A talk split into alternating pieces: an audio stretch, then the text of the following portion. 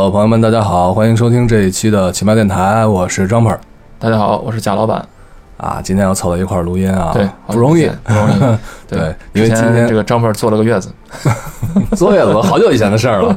对，啊、对，我要说什么来着？嗯那个今天呢，主要是要填一个大坑，很久以前挖的坑，对一直说要录来着。对，对，我觉得这坑挖的时间长，以至于可能嗯听众朋友们可能都不知道我们说的是哪个坑了。要不然今天就不录了吧。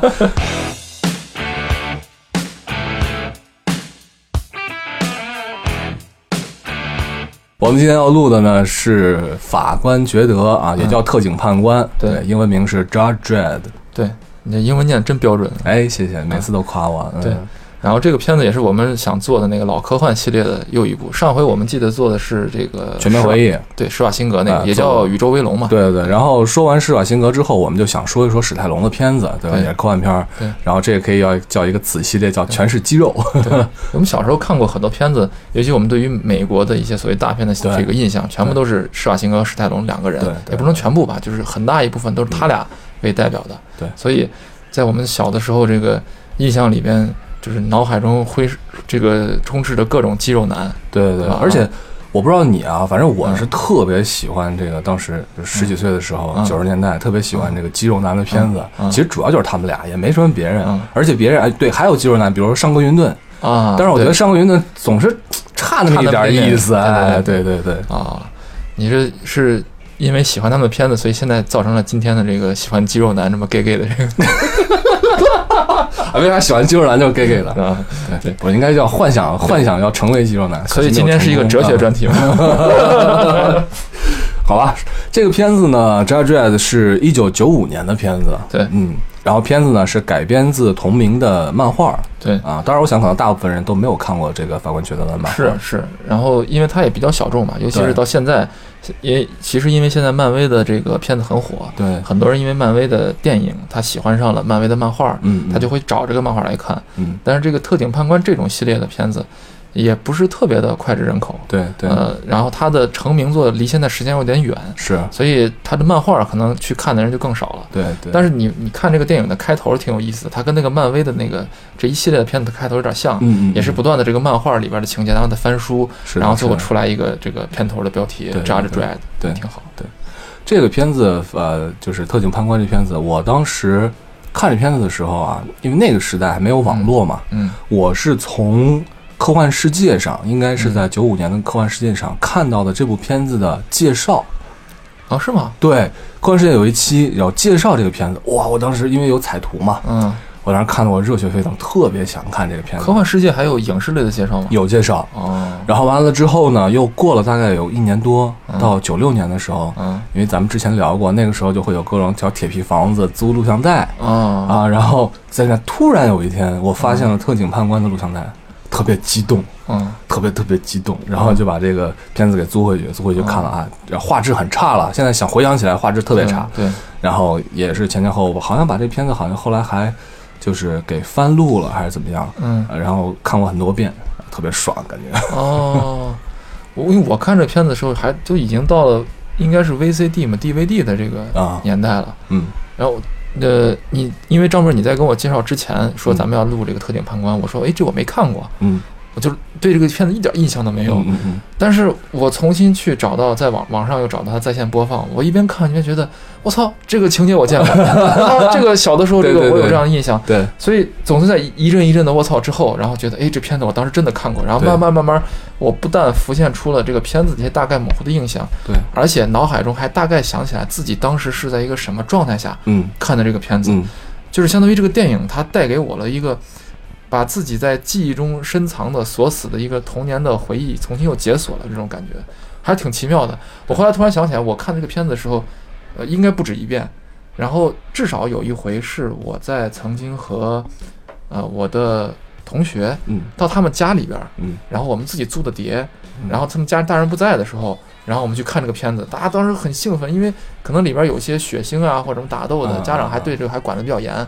但是呢，一看完之后大家都非常的兴奋，尤其对里边很多关于这种关卡呀，嗯。呃有一些机关呀，然后包括这种设计，包括他们那个战衣，嗯。其实小的时候是有印象的，嗯。只是对这个片名《特警判官》没有印象。你刚开始跟我说的时候，我还以为是那个机械战警，嗯。你知道，就是那个人不是被炸的只剩下脑子了，然后嗯。改造成机器人的，我以为是那个电影呢。啊，那啊。个铁甲威龙，对对对铁甲威龙好像咱们也挖过这个坑，也挖过这个坑，对对对对。全当它不存在。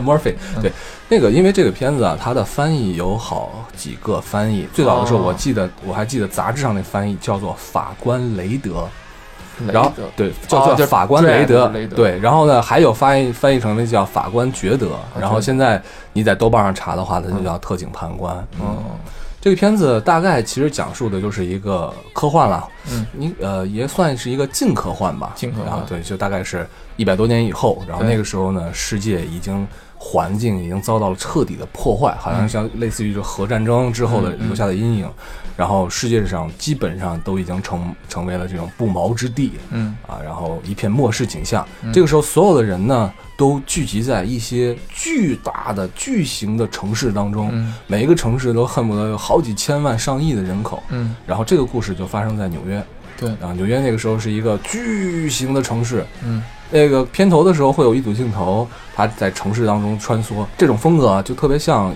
银翼杀手》的这种赛博朋克的风格。对对，就是 high technology，然后嗯 low life 那种感对对对。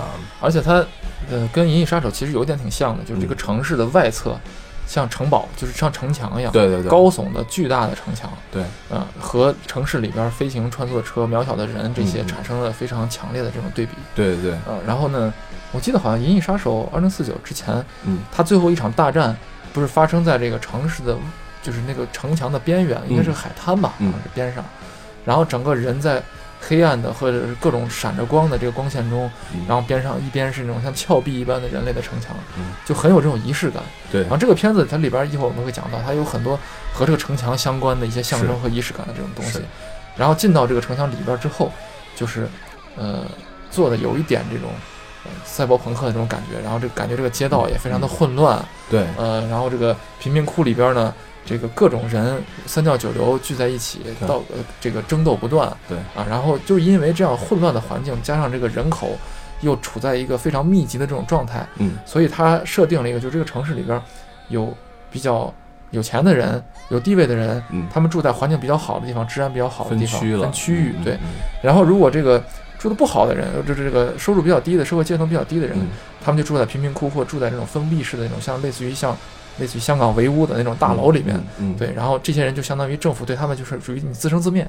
对对为什么给他们这种治安这种放纵呢？是他这里边解释的，一开始片头解释的说，这里边犯罪率非常高。对。然后因为人群聚集，犯罪率犯罪率非常高，执法的成本空前的上升。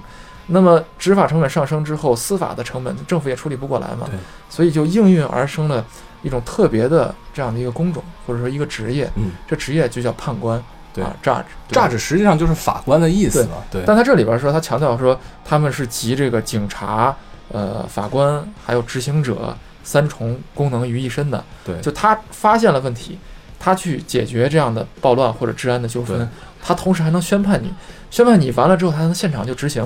比如说我宣判你死刑，就喊一句“我宣判你死刑”，啪一枪就把你枪毙了。对，实际上他就是集这个执法和司法各种大权于一身了，治安什么于一身的这种权利嗯嗯嗯相当于这些人就是一些这个行走的最高法官，对啊同时还带着武器。对啊，没错。然后这个里面呢，就像刚才这贾老板说的，整个的城市的生活，嗯。它会分成各个阶层，而且呢都是巨高的摩天大楼。对，然后在摩天大楼里面也是按照这个层来分的，就是住在上面的啊都是好一，就是就是层次高一些的，对，底层的都是这种平民的街区，而且这种平民街区里面的这种描绘啊，我觉得嗯跟当时的一个同期的一部片子，就是《第五元素》的里面描绘挺像的嗯，啊，就是底层人民的生活都是帮派互相来争斗。对，片子一开始的时候，这个视角是一个小混混的视角，嗯。这个小混混 特别就特别倒霉，嗯。啊，他因为就是因为盗窃啊，这个电脑犯罪，然后被判入狱六个月。好不容易出狱了之后呢，然后给他分配到了某一个街区，这个街区也是一个非常 low 的一个街区。就它形成相当于是一个循环嘛，就是本来就这个人本来就有前科，对。然后把你扔到的地方还他妈是一个对。各种有前科的人待在一起扔到的地方，对，然后他回到给他安排了那个相当于公寓 apartment 嗯之后呢，他打开公寓门，发现里面是一帮持着军火的一帮就是地痞流氓，对。相当于啊，基本上在犯罪团伙两个贴的非常近的楼上互相互射，对。这个设定特别有意思，嗯就是他们会不同的楼之间会发生战争，对。然后互相 相当于相当于你就比如说。嗯，就像以前上大学的时候，嗯。对吧？两个宿舍的楼之间闹点什么，就站在楼跟前，然后对对对对和和另外一个楼开始对峙，对。啊，就那种感觉。但是人家对峙的时候用的是枪火，对嗯，而且他进到这个给他分配房子里边，实际上这个地方已经被呃人占了人占了。对，我我看到这个时候，我有点感觉挺像那个什么的，啊，但是话不知道能不能说啊，不能说就剪掉，你说，就是有点像那个当时台湾的老兵到台湾之后，嗯，然后给他们发，就是我们总有一天要回来的，对吧？嗯嗯给他们发的返乡证，还有当时给他们分的土地，嗯，但这个土地写的是大陆某个地方这块土地分给你了，对，但他其实拿那个证回来是没有任何效果的，对吧？你知道吧？这边他回到之后发现这个地方实际上是我的土地，但是其实没有用的，已经被别人占了啊。但是能说有啥不能说的？贾老贾贾老师贾老师给大家这个补一下历史知对，识。当然我们大陆这边堂堂之师，正正之气，继承了道统，嗯。对但是这个像这个小混混儿，演小混混儿这个人也挺有意思，叫对呃罗伯施耐德，是的，就是大家一看他脸就知道熟脸，对他演过非常多的那种，呃，也不能说低俗，就是那种屎尿屁的恶搞的这种喜剧片儿，对真的是一个小熟脸儿。但是在这里边儿也是演他惯常的那种小混混儿，对啊、插科打诨儿，然后给这个片子增加一些调料的这种人。但同时，你能从他的这个插科打诨上，其实能看这个人内心其实还是有戏的啊。哎，内心其实还是有底线的。对，有底线的，而且而且这个里面就这个角色，其实表现出来那种真正底层人民特别的无奈的东西。对，然后他就是不小心就到了这个一帮火并之间，然后人家还不让他走。对，这是你的家，对吧？对然后你说这是你的家吗？然后这边人家不管了，说你不能走，他就不能走压在这儿。对，结果呢，他就被成同伙了。对，然后死不死了，有两个判官，年轻判官，然后就来这边准备执法。对，然后双方火并，然后双方说是咱们先不打了，先干掉他们。然后像这判官开始开火，对然后这个时候主角出场了，嗯开着一个巨牛逼的一个巡航摩托就来了，然后就是我们的特警觉得啊啊，，就是由史泰龙主演的这个肌肉男，对，穿了一身现在看上去有点这个冒傻气儿的对 一身装甲，就是小的时候觉得挺酷的。特别酷，他那个装甲是好像一个巨大的垫肩一样，然后对对对啪的就是披肩一样，嗯。金属的，对，有点像那个 Michael Jackson，他不是穿那个警察那身衣服跳舞那种感觉，对，但是比那个要那那个对对对感觉啊，比那要夸张夸张了许多对。，然后他的这个制服啊，嗯，如果大家玩过一个一个游戏啊，叫做这个质量效应的话啊，这个里面的你玩过是吧？啊，推荐特别好玩，三级三部，特别牛逼。啊，你说三级，我当时心中还抖了一下。操 还能不能录了？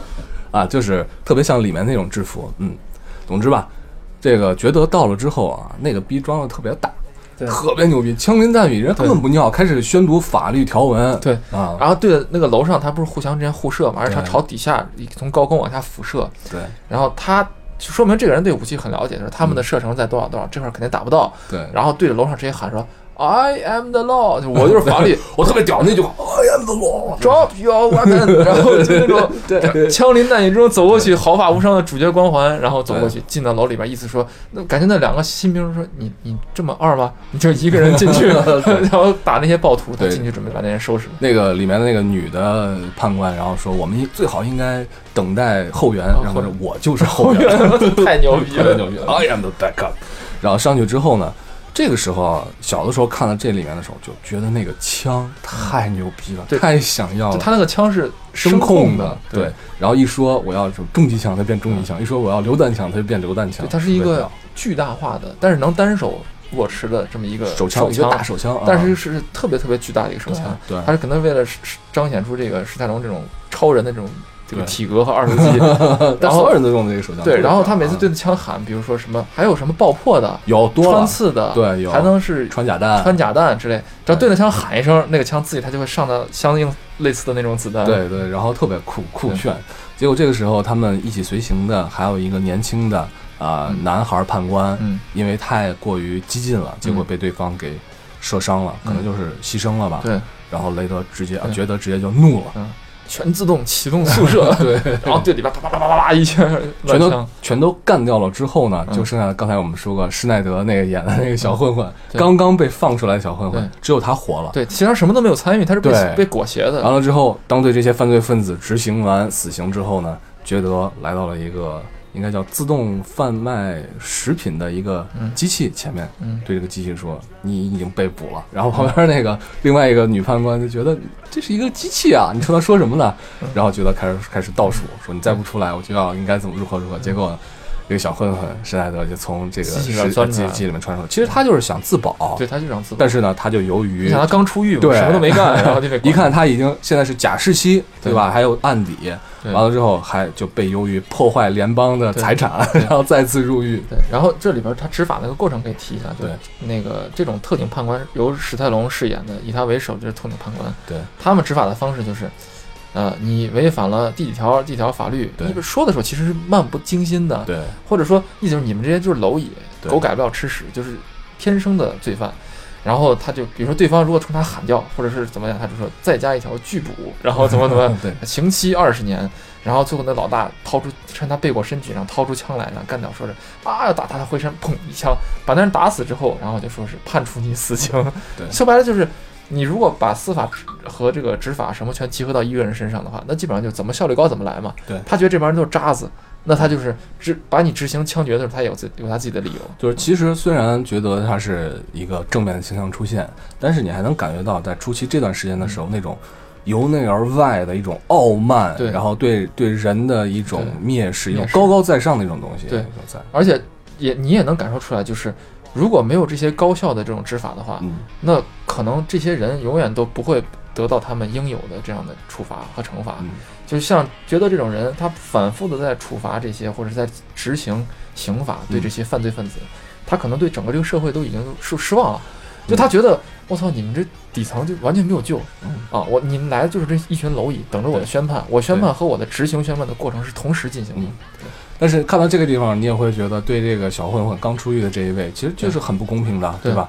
然后，所以其实咱们现在说的这个问题，也是整个片子在探讨的一个哲学问题。是嗯。然后之后呢，小混混自然被带走了，觉得就继续去执行他的任务。啊，这个时候其实可以看到他们的整个的社会的运行啊，就是在一帮大法官为首的，下面还有一些什么政界、军界的这样一群人，形成了一个委员会，叫一个 council，然后嗯。大家一起来探讨。但是他们有一个最大的问题，就是现在的这个社会，尽管他们正在以暴制暴，一直在以嗯。暴制暴，但是呢，社会已经濒临一个就是相当于走向衰落。就他设定就是没有办法去控制因为资源是有限的，所以大家在争抢这个资源。对。嗯，然后这个他那个会委员会有点像是，其实有点像元老会，我觉得。对，几个元老，一个大法官，大法官。下面的几个元老，大法官有点像那种像什么，呃，那什么首席执政官这 种这种感觉，对。就是所有东西他都都他一个人说了算。对对对。然后这个 Dread 执行完这个任务之后，他不就回到那个呃元老会去给他们去汇报任务，相当于结案。了。述职啊。但是这个时候出现了一个记者，我就很好奇，这种情况下他们还有竟然有记者出现，自由记者，对，然后这个记者者出现在这个这个罪案的现场，对然后他就说是啊，这里产生大的火并，然后这个呃特警判官过来进行了一些执法对，，其实这个记者就是对这种以暴制暴的这种制度其实是有质疑的啊，他他其实能感觉他也他挺无奈的，对因为这种事情很常见。对是，但他在意志上说是我们到底是以暴制暴会造成更多的伤亡呢？这样值不值呢？他就提出这样的疑问，对，啊，也为后面埋下一个伏笔。对，然后这个里面呢，其实法官之间啊也是会有争执的。比如说他的大法官，这个大法官也是看着觉得长大了，叫做 Fargo，是一个大法官。嗯。然后他下面呢还有相当于二把手吧，叫 Griffin。对，这个 Griffin 法官呢，好像这个时候说的不是那么清楚，但是明显他们在争执，就是有一个项目，对。这个项目呢，Griffin 想把它继续下去，但是嗯。Fargo 不同意嗯。啊，就是有这么一个争执。嗯。然后画面一转，到了一个监狱，嗯。一个安保非常严的一个监狱，到处都是这个自动的这个、嗯。相当于自动武器在守卫着，对。然后特别像当年关万磁王的那个监狱一样，就他嗯旁边有个罩子，对，然后那个罩子旁边能到那个罩子的过程中是个像孤像孤岛一哎样，只有一个可以伸缩式的一个通道嗯，然后这监典狱长给带上，有人给你带个什么礼物，啊像一个小、呃小奖牌一样的东西啊，小徽章一样的东西。这里面关的这个人呢，叫做 Rico。对，结果 Rico 拿到这样的一个徽章之后，一拉一扯就变成一个手枪了，把那典狱长干掉，然后总之就越狱了就。像变形金刚一样对对对，嗯越狱之后呢，Rico 又到了一个就是呃，相当于呃，相当于武器店一样的一个杂货店一个地方，然后取回了一个箱子。对结果这个箱子里面呢是嗯一套呃特警判官的一套战服以及手枪。对，然后他要拿这个手枪的时候，那个杂货店那个人还说说是你不能动这个手枪，这个手枪有 DNA 指纹识别系统因为它这声控的枪一定是有特警判官特定的 DNA 才才能使用启动这个，对一人一枪是对应对的。，要不然的话你就会被电死。对啊，然后 Rico 直接拿了一把枪，然后冲着店主说：“嗯，你看，不是没有事儿吗？”然后把店主给干掉了。其实这是一个穷凶极恶的一个人。，然后你想到，哎嗯，这个人这么关到监狱里边的人，为什么拿起特警判官的枪？对就可能埋下伏笔，说这个人有可能也是曾经的特警判官。，对，然后之后呢？他还发现了个机器人是吧，在里边。没错，他还在杂货店里面发现了一个机器人，对，机器人长得特别像，就很粗糙的，就是嗯动画版的威震天一样，挺高大的一个机器人。嗯然后后来他把机器人重新编程，然后就跟着他当小弟了，相当于，嗯。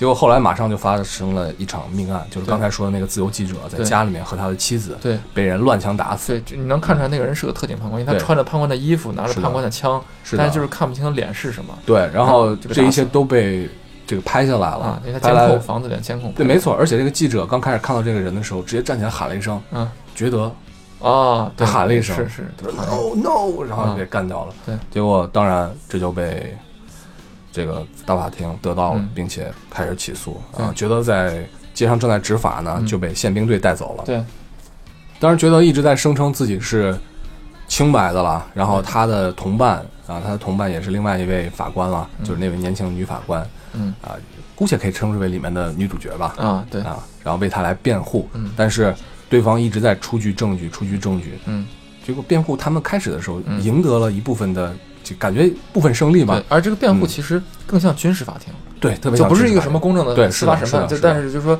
给你辩护的机会机，会让你去自证。对结果呢，对方就是也是其中的一位大法官，嗯，然后出具了一个特别有力的证据，就是 DNA 的证据。他们所有的特警判官的这个武器上，在每一次发射之前对，都会被带上自己的 DNA 的标记。对，那么在这个死亡的律师不是律师啊，嗯死亡的记者的身体之上的这些弹头呢，里面都发现了嗯。DNA，、而且这个 DNA 和觉得 DNA 对。完全吻合。对，而而且他们这个发射出的这个子弹对，上面带着他的 DNA，就微量 DNA 的这个事儿，其实特警判官是不知道的，不知道的是一个绝密的一个项目。对它也是说说明就是你虽然是呃集司法什么执法于一身的那种最高的执法者，对，但其实还是不放心你的，是的。还留了一个最后的一个限制你的，对所以相当于是一个相互制衡，对然后这是一个非常非常重的一个罪名。有力的证据。啊，然后这个罪名也很重啊，因为你执法你还要去干这样的事情。然后开始的时候定的是死刑，对，完了之后呢，大法官其实就是那 Fargo 的大法官，也是老法官，也是这个史泰龙演的这个人，他的老恩师，对他的恩师，在警校的时候一直带着他的。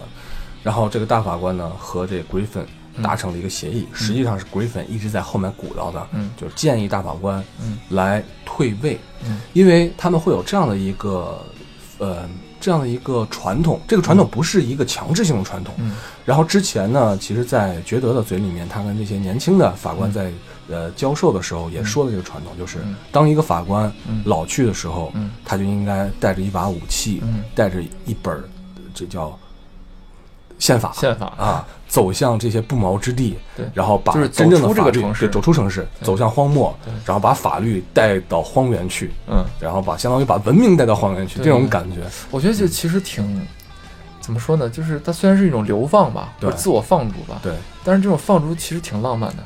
而且特特别有一种西部牛仔，哎，对，拓荒理想对。这么理想的东西在。相。当于我到啊荒蛮之地，我带着子弹和法律，对啊，有点那种西部拓荒那种感觉。但是，但是很明显的就是，觉得当时他说这话这些话的时候，感觉给人的感觉就是他以后一定会这样做。对。但实际上这不是所有的法官都会这样去做，对而且应该很少法官他相当于是一种很长时间没有实行的一个惯例，其实就是自杀嘛，对。对吧？你就因为外边是不毛之地嘛。对。对，然后 Fargo 就决定，其实他当时也挺痛苦的，因为这个时候他说，那我一定是死啊，因为老头嘛。对。结果 Fargo 就为了保住这个觉得的一命，嗯然后决定自我放逐。而当法官自我放逐的时候，他会有一项权利，嗯这项权利就是赦免。赦免一个人，对但是赦免自己这个最对、呃真爱的、真实的这个土地对啊。而这说这里也说明，就是其实大法官他觉得像呃 Dredd 这种人是不可能干出就是伤天害理的这种事情呢。他即便是再呃对那些犯罪分子漠视或者怎么样，他仍然内心还是比如说还是很坚持正义的，啊，不会干那种就是伤天害理的这种事情的，相信他的人心的。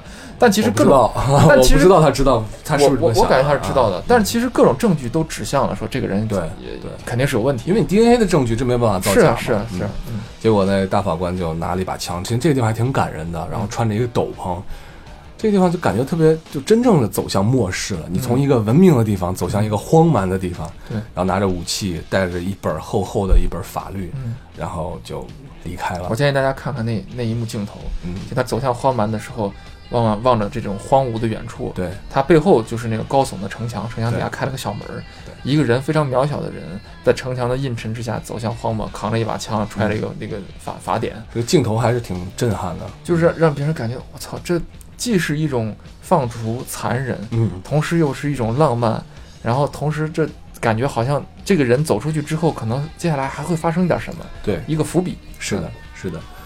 觉得被赦免了之后，实际上只是赦免死刑，他被判处了这个无期徒刑，对无期的徒刑监禁。嗯之后呢，他有意思的事情是，他被嗯带上这个相当于运运送犯人的嗯飞船之后，他的旁边就是他前面被抓的那个小混混，被他抓的小混混空。中监狱嘛，有点像那个空中监啊狱，一一间一飞船全部都是犯罪分子。哎，对对，然后那小混混还说：“哎，你不是那个什么 执法者吗？你怎么也上来了对，特有意思。他是这样的，之前他们戴着头盔嘛，？”嗯，然后这小混混把用手把他上半部挡住之后，发现觉得对居然是头盔有一个非常大的一个玻璃镜子遮是的，着那上半，边脸，只能看到鼻子以下的部分。他一遮，他都。但是你想，那个上面估计绝大部分人都是觉得当年抓进来的人对对。在飞机上。其，实这个时候感觉到，他要是进了监狱，他死定了，对，还不如死刑了。我看到这儿，我突然出戏，我当时想，哎，无所谓，进了监狱之后他还能逃狱，因为我看了那史泰龙演的那个 《金蝉脱壳》，对对，既然太谢了。特既然特效评价不高，但史泰龙表演还是不错，哎，还可以，啊，还可以。之后呢，结果当然啊，事情不能就这样结束了，对吧？嗯也确实没有到监狱，嗯。飞船刚飞到一半的时候嗯。被人击落了。对。啊，击落他们呢，就是生活在荒蛮之上的人家，好像有点变异变态的一个家庭，嗯，然后有一个父亲，然后带着几个儿子，对儿子不是吃啥，就是对。壮汉，然后身体也经过好像被嗯。自然以及人工进行改造，有点变异那种人的那种状态和精神，那个精神头特别像《疯狂麦克斯》里边那种，对，很像在荒蛮上生活很久的那种资源很贫瘠状态下，然后生存下来的人都是怪胎，对，但同时都是很残忍嗜血，是的，很像那种就是废土的这种感觉，而且还吃人。对他们实际上就是荒蛮里面的食人家庭，对啊，是然后这里边最搞笑是，那个就是那个罗伯特施耐德，就那个嗯小呃喜喜喜剧的小偷，那个他叫什么 Furge，Fudge 对。啊，然后 Fudge 和那个 Dread 一块儿飞机失事之后掉到他那个原始的食人家庭里边去了。他发现这些人信基督教，对，知道吗？他还突然间一想跟人套近乎套词儿了，对对对，哈利路亚，然后说 兄弟什么 brother 什么之类的，然后说啊，原来你是跟我们是信仰一样的，这还挺高兴说，哎呀，老子他妈见过的多什么，然后最后史泰龙说，你不要说了，你不不应该说这话，，因为他们是吃人的，意思就是你即便是跟他们套近乎，他们就会把你吃掉，你知道吧？对，而且感觉是他们更喜欢吃这个基督徒一样的。我觉得这里面好像对这个宗教也有一点点调侃的东对有点，反讽的反讽的东西在。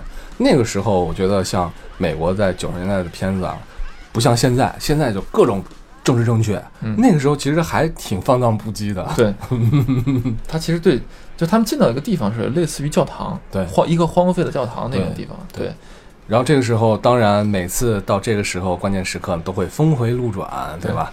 然后有人救了他们，这个人呢就是出走的大法官，对。嗯，但是在激战过程中，大法官也受伤了，呃，然后那个被刺穿了被。刺穿了，然后他弥留之际，然后就跟史泰龙有，就是他那个画面感特别的，像上一辈的执执法人，或者像《三体》里面的执剑人，对对吧？就跟那个逻辑传给下一辈的执剑人。对只是史泰龙他的那个作为接任者，他的这个心态比诚心要坚韧得多，对吧？也能担此重任，然后等于是相当于是把自己的衣钵，然后传给他，然后告诉他一个真相。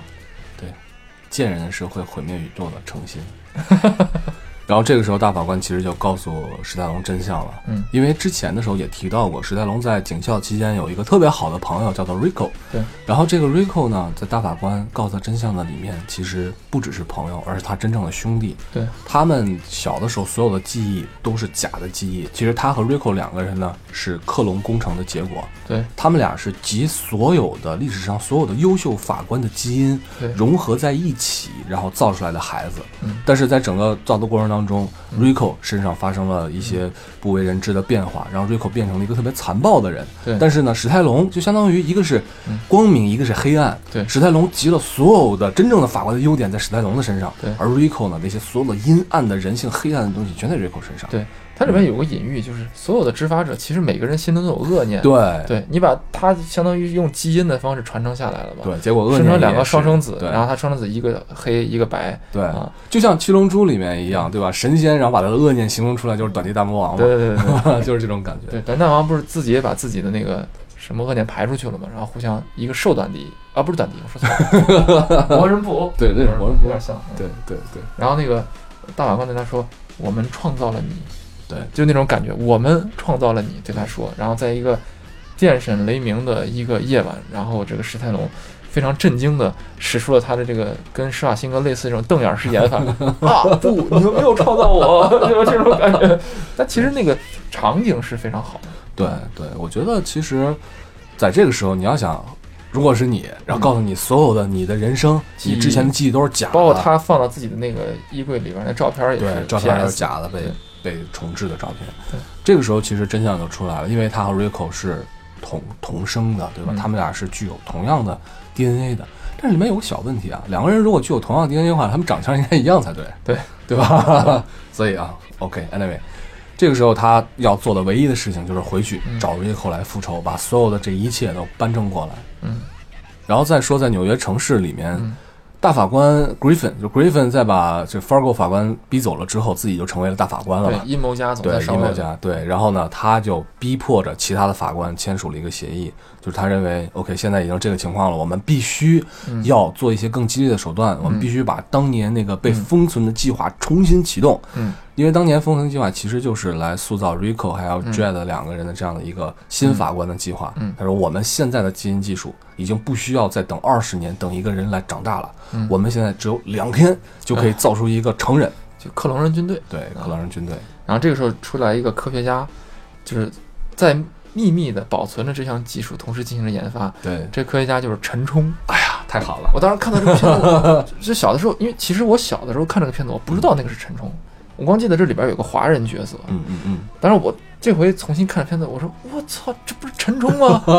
然后觉得里边巨漂亮，对，短发，主要是这个身材也特别好特别好啊，露着隐隐约约的那个乳沟。哎，这话说的怎么那么淫秽？没有。总之大家可以去看一下啊，就是陈冲在里边还是相当好，而且他英语非常棒。对啊，而陈冲在里面相当于这个反面的女一号，对他看这片子刚开始看的时候，我觉得他是那种对 Rico 是挺抗拒的感觉，我还以为他最后会洗白，虽然没有洗白，咱们可以先剧透一下，虽然陈冲陈姐姐没有洗白，但是从头到尾都不招人讨厌，对。啊，还挺招人讨人喜欢的，对嗯，就是嗯那个时候好像也是陈冲进军好莱坞的一个期间。对对对，是的，九十年代，嗯但是你可以看到，就是以当时的以当时的华人的身份嗯，拿到这样的一个相当于是女二吧。如果这里边真的有，虽然戏份不多啊，虽然戏份不多，但是非常出彩的一个对。女二，因为她是这样，呃呃，史泰龙对位这个那个 Rico，对，然后呢，那个女一女一那个同样和史泰龙一块儿的他同事们，那个特警判官，他对位的是陈冲。对最后他们打也是这样打，对吧？就是男一打男一，女女一打女一，也是这样的。所以，这个我觉得他作为一个华人演员，当时能出现在这样一个相当于巨制，嗯那过九五年是好莱坞大片儿，已经算是很有成就的一点了。而在里边，我我能感觉出来，就即便是一个比如说。呃，焦距放在前面的这个反一的这样一个镜头，嗯它只是作为背景，但你仍然能看出他是在尽力在演的，就是不放过任何一个自己出现在画面中的一个镜头给自己进行设计。确实不容易，确实不容易。然后这时候就出现了，就是它这里边儿呃剧情接下来就是城市里边发生了很多爆炸案，对这爆炸案是专门针对于特警判官的，对就特警判官他们会遭到报复或者遭到这种暗杀，然后在执法过程中遭到对方的这种优势兵力的这种集中打击，对对所以这个导致这特警判官的这个部队人员急急速下降。对这其实也是那个野心家他自己造出的一个阴谋，就是说，你看这些人对吧？我们特警判官损失了很多，所以我们新兵培训新的人培不上来，我们要用重新启动这个克隆人计划，没错。大量的克隆这种他这种军队。嗯然后当他的这样的计划已经开始执行的时候，嗯其实他的下一步目标就是把其他的法官都干掉。对，是的，其实这个人是想完成一个真正的独裁的，这个 Griffin 是的，啊，掌握了所有的这些武力的资源之后，对，就有点像是呃古罗马或者古希腊他们这种城邦制，最后形成这种元老院议会嘛。嗯但这个时候，这种脆弱的军事的这种平衡，呃，就是等态的这种平衡，然后很容易被某个野心家所打破。而野心家打破这个均衡，他所采用的办法就是用外部压力，迫使这些元老院的这些权力中枢们他们交出权力。是的，这里边就是会用这种动乱呀嗯，治安变得很乱呀，执法者大量的牺牲啊，嗯然后给大家压力，说你们看现在这个局面啊，我不出出手不行，这把权力都交给我，我启动这个克隆人计划。而问题就是，一旦交出权力之后，那之后就不是这些元老所能控制的了。是的，是的，其实就好像希特勒上台是一样的，是的，希特勒是通过合法的手段选举上台，然后呢，因为巨大的外部压力，使得议会交给他独裁的权利。对因为当时他们有一个紧急的法案嘛，嗯德国魏玛政府的时候嗯会有紧急的法对案，这法案是允许你在一定情况下可以独裁的。嗯好，当你希特勒拿到独裁的权利之后，嗯，那你之前你们还算个屁啊！对，是，嗯。所以在这里边其实就，呃，是相当于有两个判官。对，第一个判官就是处理那些社会上那些脏事儿的，嗯。他们是为了提高效率嗯。及执法、司法，然后治安于一身的这样一个他们 judge 的这样一个群体。嗯，第二种判官其实就是对所有的权利最后集于一身独裁者这样的一个判官。对，然后但是呢，其实那个野心家最后也没有活到最后啊，咱可以接下来说，他为什么没活到最后？是因为一方面这个剧情现在就是所谓这个花开这个两朵各表两表两朵各表一枝，对对。然后这边这个史泰龙带着的那个小弟，然后他们想进入到这个城市里边去，嗯，但这时候其实他们都已经是犯罪者身份被通缉嘛，对，他们只能通过一个通道然后进去。那个通道的设计就特别像，后来我我记得我当时看《勇闯夺命岛》的时候，嗯勇闯夺命岛，他们进入到夺命岛的时候，那个监狱里边也是走的一个会喷火，同时有好多这个致命的这个应该是叶片还是刀片这种嗯通道钻进去的，就特别像这个特警判官九五年，我不知道是不是《勇闯夺命岛》的这导演有点从这里边取经或者吸取灵感嗯，他们这里边也会通过一个长长的一个甬道，嗯这甬道每隔一段时间就会释放出一段火焰，他们的。为什么要喷火呢？就是把这个城市里的废气通过燃烧排到这个城市外边去。对啊，然后他们就打这个时间差，在第一波火喷出来之后，第二波火还没出来之前，钻到这个通风管道里边的一个下水道里边。对，然后反正也是九死一生，总之是回到了城市当中。对，嗯，回到城市当中之后，他自然也是和他的女主角，嗯也就是之前他的那位女助手，对取得了联系。对啊，也是好不容易获取对方的信任吧。对，嗯，然后这边呢，就是呃花开两朵的另外一朵，那个 说的真啰嗦，你说 没事。然后另外一边呢，那个嗯野心家。他本来想启动这个克隆人军队为他所服务，对但这个时候其实反一那个和 Rico 呃 Rico 对和史泰龙是双生子的那个人，他把这人直接干掉了，是他干掉的对吧？，啊是他干掉的。因为 Rico 这个人在里面他是集各就是大鳄于一身，对对吧？然后他其实是根本不鸟 Griffin 的。对啊，Griffin 就觉得我他是个野心家，但是他的野心在 Rico 的邪恶面前可能也是不堪一击的。对，嗯，这论邪恶，你还比不上老子，对吧？对对你管你什么大权在握呢？你再大的权力人挡不住我，匹夫一怒是吧？把直接就弄死弄死。嗯之后其实这个里面后面的情节都是比较顺理成章的情节了。然后两个人哎，对，对两个人开始对峙，对两人开始互干对，然后男对男，女对女，嗯对。其实最后的时候，这个 Rico 啊，把史泰龙逼上了，就相当于在自由女神像上面的时候，对两人在那儿打斗，对，然后逼到了绝路。我觉得这个里面用在自由女神像上的搏斗也是一种意象化的东西，它里边用很多嗯意象化的非常多。对，然后呢，Rico 其实向史泰龙说啊，就是 Dread 说，咱们俩是兄弟，是真正的兄弟，对吧？然后我们俩基因都是一样的，从小长大，也曾经是最好的朋友。嗯那么你现在嗯，跟我在一起，我们就能统治这个世界，统治这个城市。朕与你共分天下。对，划江而治。对，就大概是这个意思。嗯，结果完了之后，当然那个时候的电影嘛，正派肯定就是很正了，对，然后就把这个 Rico 给干掉了。嗯，然后我呃之前还看了一下那个呃就知名影评人法兰西胶片老师，嗯胶片老师就是给这个片子打分就比较低嘛，嗯他说这片子反正机甲也没那么厉害，嗯也没有那么酷，然后呢这个主要是太俗套了。他提到里边其中一个俗套就是说，呃史泰龙在很多片子里边往往都会。被人逼下山崖，或者绝壁，或者怎么嗯掉到悬空，但最后即将他被别人剁下去的时候，他会把别人也拉下去。对，就他最后干掉别人的时候，是在一个就是很危急的状态下，在敌人突然哈哈哈反杀对反杀，对瞬间把敌人反杀，对太俗套了，有点。对，是的，是的。但是这个片子啊，其实情节到这儿也就没什么了，最后正义取得了这个成功，但是最装逼的一幕是在最后了。对，最后因为整个的法官的高层全都挂掉了，那么城市里面还剩了一些其他的法官，然后把整个大楼包围了之后，史泰龙他们从楼里面出来了，然后所有的人都得知真相了，对，然后所有人一致推选史泰龙，就是觉得做他们的这个城市最后真正的大法官。他说：“雷德判官，我们要重建委员会，我们想让你担任主判官的这个职位。”对，嗯，史泰龙又使出他的这个瞪眼式的颜色，我只是个街道判官。但是我也上班快迟到了。对对，最后这个逼装的特别大，但是特别帅。嗯，其实这个片子啊，我觉得啊特别适合，就是我很庆幸。我看这个片子的时候呢，我并不是以现在这个年龄来看这个片子，而是在那十几岁的时候看到这样的片子。对，这种感觉是，我当时真的非常非常喜欢这个片子。嗯，这片子尽管你现在以现在眼光看来，你或者说你特别理性的去分析它，其实它并不是一部真正的伟大的影片，它肯定绝对谈不上，绝对不不是，对吧？它就是一部爆米花的影片。嗯，但是在那个时候，在九五年的时候、九六年的时候，能看到这样一部片子，我觉得是非常享受的一件事情。其实我们可以看出来，就是或者我们回想一下自己在小的时候、年轻的时候看过的很多片子，本身的片子东西并没有多伟大。对。但是有些作品是创造了时代，有些作品是属于时代。对。这个片子就是属于属属于时代于时代的。对。就类似于作品，比如说像。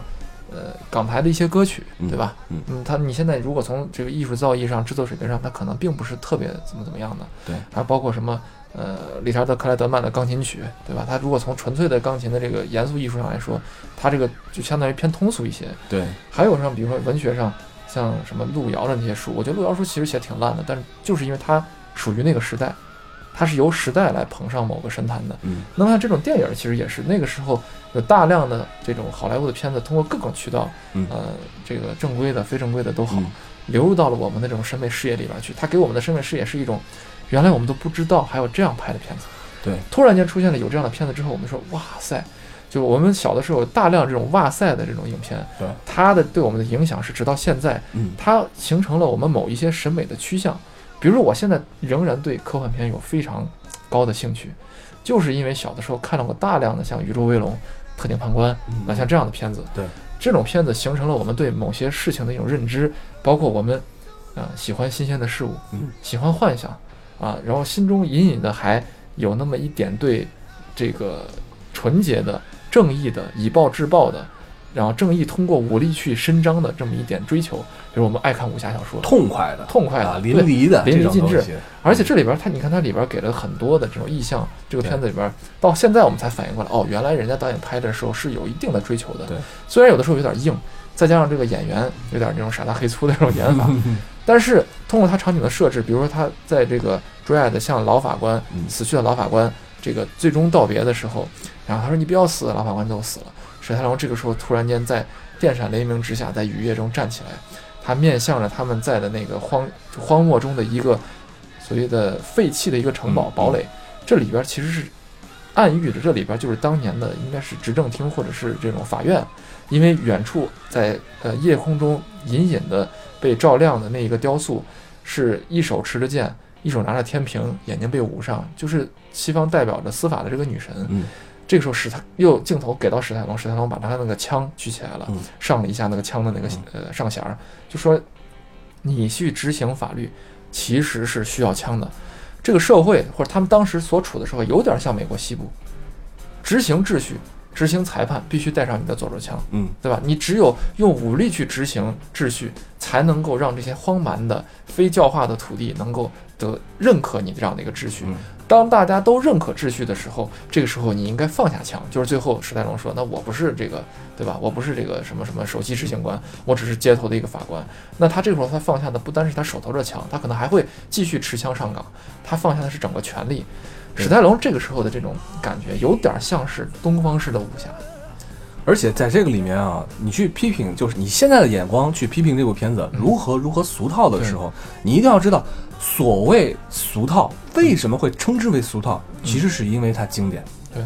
你只有经典的东西，大家都认可的东西，都已经看到你的表，就能看到你的理，这个时候才能称之为俗套。对。但是你是在二十多年以后了，嗯。几十年以后了，但是你放在当年的时候，这种震动还是、嗯。还是会有的。对，我觉得挺奇怪的是嗯。像，比如说像我们某一些呃中国，呃不能说说中国，说大陆吧，嗯，大陆接触到咱们我们又说回到流行音乐，我们接触到流行音乐的时候，是当时我们其实是把流行音乐当成真正的音乐去听，因为在过去，呃，比如邓丽君呀、这些人，像这个什么刘文正啊，像这个罗大佑啊这些人进来之前，中国人是听那些歌曲的，嗯，他们没有现代音乐的这个洗礼，但是洗礼我们的这些歌曲其实是那种真的是流行音乐。嗯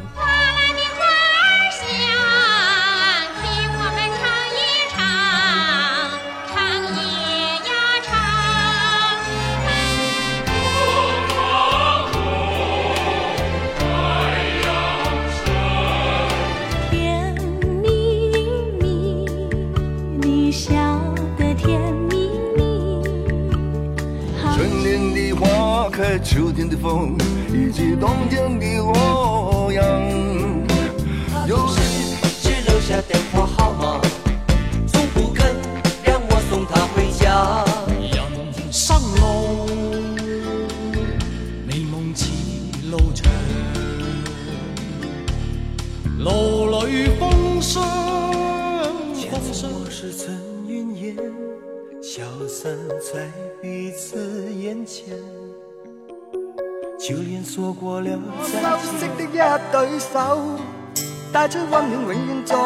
背後。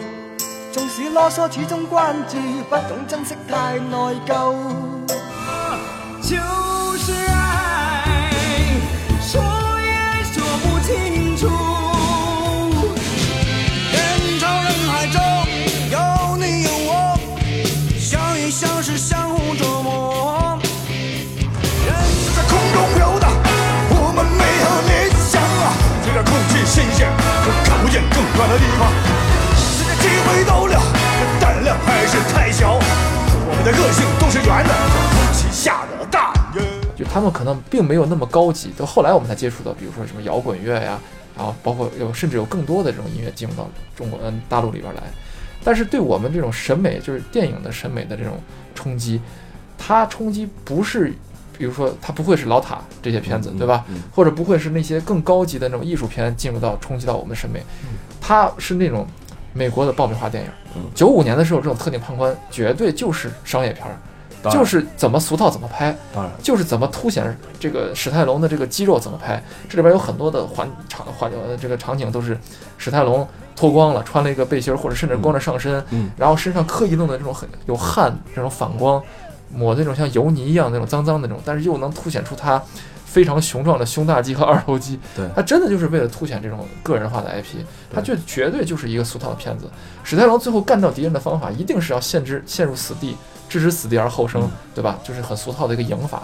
对然后最后两个女女二号互相之间打，真的就是很俗套那种，互相两个女的之间互相撕头发呀等等。你现在看上去都很可笑，但那个时候给我们带来的这种冲击就是这种冲击啊。对，就相当于我们被形成这种对于先进的呃这种视听文化的洗脑，就是被流行的这种美国大片、爆米花大片视听文化洗脑。嗯我们建立审美趋向就是这样建立的，但好在这些东西他们至少是在一定水水准线之上的。嗯即便是你今天去看，也能看到导演的一些追求。那么他可能潜移默化的会带给我们这些人，呃，比如八零后的这些人，嗯，你潜移默化形成你的一些审美趋向，你就会更接触这种东西，包括游戏、包括音乐、包括电影等等，你都接触的是这些东西。对它还是在水准线之上的。你刚才说冲击啊，就说的就特别好，因为你看，在上上个世纪五十年代之后，就后半叶的时候，整个的国二战之后结束了之后，然后所有就是百废待兴，全世界范围之内都是，然后整个包括音乐，尤其是音乐和电影这样的艺术形式飞速发展。嗯，但是从五十年代开始，我们其实在整个的世界的主流的文化的世界里面缺失了，我们缺失了整整三十年的时间，将近对。然后之后呢，人家已经形成了一套东西。嗯你比如说，在美国，你要是一个在那个时代生活的人，嗯你所听的音乐或者你所看的电影，嗯你能看到它发展的脉络。嗯你是一年一年不一样，五十年代的音乐和六十年代的音乐，对对吧？五十年代猫王，然后到六十年代迷幻摇滚，然后七十年代 disco，八十年代重金属，你是能看到这个脉络的，你是能听到这个脉络的。其实电影一是样的概而论吧，我们也有样板戏嘛。但是呢，对于我们来说，到八十年代好，改革开放之后，我们这些东西我们看不到它发展的一个曲线，我们看到的是所有的东西的一个集合然后这个集合就一大包打包就全来了。而。且人家艺术的这个及格线对。是我们无法企及的天花板，对。我们可以这么理解。对，他一下把及格线东西扔给你之后，你觉得我操，竟然还可以有这样的东西。是的，当时我们有大量的这样的片子，其实是影响着大家的这种建立着我们对于艺术的天花板的这种想法。你比如说像，呃，现在我能想起来的《神探亨特》，他你说他其实他就是一个特别俗套的对俗套美剧，然后这个相当于他是一个呃侦探嘛，对吧？对。警匪片儿吧。对。但当时人都已经震惊了，包括最早开始第一个进入到中国的片，应该是大西洋大西洋底来的人这一系列的啊，包括进入到我们的图书，我们《海底两万里》这种书进来了，对科幻小说，一下嗯，打开了我们的视野。对。我们看到的其实是他们当通俗小说去做的一些东西，但是对我们来说是产生了拓展我们文学视野的这么一个是的，，包括包括那个进来的一些呃，比如说情景喜剧，对吧？什么成长的烦恼这些东西，哎对对对，然后中国哇，还有这样的片子，嗯。我还记得我小时候看过一个情景喜剧，叫做《机器娃娃》，也挺好看的，我还有印象。然后其实包括这些泛艺术类的、泛文化类的电影也好，音乐也好，嗯。音乐其实对中国的轰击，就我说的大陆啊，冲击最大的、最早的其实就是邓丽君。嗯。邓丽君当时其实他唱的什么就是情歌嘛，嗯，但是这样的情歌也是被我们所禁锢三十年之后，大家再重新开始听到这个情歌。所以他要毒对草嘛，，你看，就好像那个就是那个叫什么《庐山》那个电影，庐山恋呃，《庐山恋》嗯里面，当这个电影里面喊出“我爱你”这三个字的时候，都已经给所有的人民以巨大的。而且他喊的时候，他一定喊 I love my motherland，I love the morning of my motherland，就他一定说爱祖国，但是对。那个爱 love 这个是是对那个女女的角色喊的，对，已经是冲击，包括少林寺，对吧？少林寺对，没错没错。嗯所以这个时候，我突然想到有一个在九几年的九十年代后期的时候，有一个唱片，这个唱片叫做《告别的摇滚》，啊就是当时最有名的这些摇滚歌手，包括郑钧，嗯呃，包括当时还有一堆吧，黑豹，还有什么梧桐这些，臧天朔，然后他们翻唱了一个合集，嗯这个合合集呢，就是邓丽君的合集，嗯，也就是说，邓丽君的这些软绵绵的情歌，在当时他们那代人听来，这就是真正的叛逆的、冲击的、放荡不羁的摇滚乐。这么柔的这个声音，但是发出来就是振聋发聩、审美打击，没错这才叫降维打击。真的，你感觉就是这样。所以我为啥回到我们今天这个片子，我们大量聊这种想聊这种老科幻，包括这个人猿星球啊，包括这个宇宙威龙啊、特定判官，其实真的并不是说它有多么的好，很值得你去品味。只一方面是我们想回顾一下我们的审美的建立的这种过程，其实就是出发点是一个特别主观的啊，对，一就我个个人的，就我们觉得，哎我真的的觉得它好，对所以才推荐给你。对，但是我觉得好的这种东西，并不一定真的就能够让你们觉得它在艺术史上多牛逼，它肯定没有多牛逼对，那。可能就是个美琴之线，我们觉得好而已。但是其实话要说回来，就是我今天想说的最后一个，就是说，我们审美其实是有距离的，对就是呃有距离才能产生审美，嗯啊，离的东西越远，其实有的时候越看出不一样的东西。对，你在现在，当你面对电脑，你打开爱奇艺，你打开这个腾讯视频，看在线的电影的时候，这电影里面放出了一些在过去那个年代他们所认为新潮的东西，包括置景、包括美术、包括服装、包括道具。你看到这些东西的时候，一开始你会觉得哎有点可笑，对吧？但是你越看越觉得，好像有些东西就是冥冥中和我们的一些审美东西能够呼应上，能够共鸣上。嗯而这种共鸣，以我们今天的这个审美再反过来看，产生了一定审美距离。这个距离是有趣味的，是耐人寻味的，是耐琢磨的。对我们在看这些片子的时候，往往是觉得我们在看过去的自己。你同时在审视，就跟我刚才在咱们节目开始说的，你看这个片子，有可能就会觉得，想起自己当时在看 DVD 的时候那个年代那些小伙伴，嗯，想起自己在偷偷的跑到录像厅去看录像厅烟雾缭绕这个环境，想起自己在租碟的那个房间，你看到那么多碟让你去选择，你就像一个饥饿的人到了一个突然到了一个卖面包，但是面包有橱窗可以明厨供你选择的时候，那种震撼。对，但是现在呢，现在你看到了那么多列了那么多片单，那么多豆瓣啊值得看的片子，你的硬盘里下了那么多的片子，有哪些片子是能够给你那种震撼的感觉？可能再也没有了。那么这个时候，我希望大家能够回看一下这些老片，寻找一点这种你自己看片子的这种冲动，不用去想说别人给你开什么片单，豆瓣多少分，去你妈的！我现在豆瓣我现在都没有，那你就是要找一些能够让你重新产生观影冲动的那种片子，嗯来重温这种初心。可能你看完施瓦呃施瓦辛格、史泰龙当年这种老的科幻的时候，你会更多的想了解一些经典的科幻的东西，你去找书看，找呃音乐去听，找片子去看。你可能更多的去看一些纯的艺术片，比如说你去看那个呃二二零零一漫游太呃太空漫游，对，这些片子都是能够给你非常震动的片子，你去看它。那我觉得我们今天推荐这些老的科幻片就没白推荐。对，是的，而且在这个距离里面，时间就是时间的距离感，并不是去嘲笑的一个理由。这样的话就显得太轻浮了。就好像如果说你看几十年前那些嗯呃明星，你觉得他们装扮特别土的时候，你也要知道，几十年之后，他们你再回看你当年，嗯一样很可笑。我觉得这不是这种嘲笑的理由。其实就像刚才说的。有些文艺，有些艺术，它是创造了历史；嗯有一些就是艺术，就是属于历史。但是嗯你不一定，你非得就只看创造历史的东西，对吧？然后这些属于历史的东西，你去感受一下，其实这是里面乐趣所在。对，哎，我们也希望趁这个我们属于历史的、属于我们的这个片子还没有被人遗忘之前，能够有更多人看到。